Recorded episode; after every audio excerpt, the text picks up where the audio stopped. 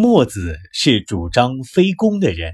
有一次，楚国预备去攻打宋国，墨子就去见楚王，说道：“譬如有人他自己家里有很好的车马，他却想去偷邻家的破车；他自己家里有很好的衣服，他却想去偷邻家的破衣；他自己家里有很好的食物，他却想去偷邻家的糠秕。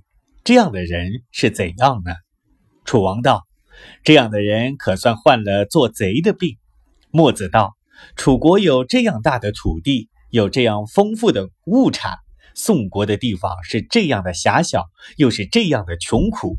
现在的楚国要去攻打宋国，岂不是和那个人是一样的吗？”楚王被他这样的一问，问得无话可答。但是他也觉悟了，就停止攻打宋国。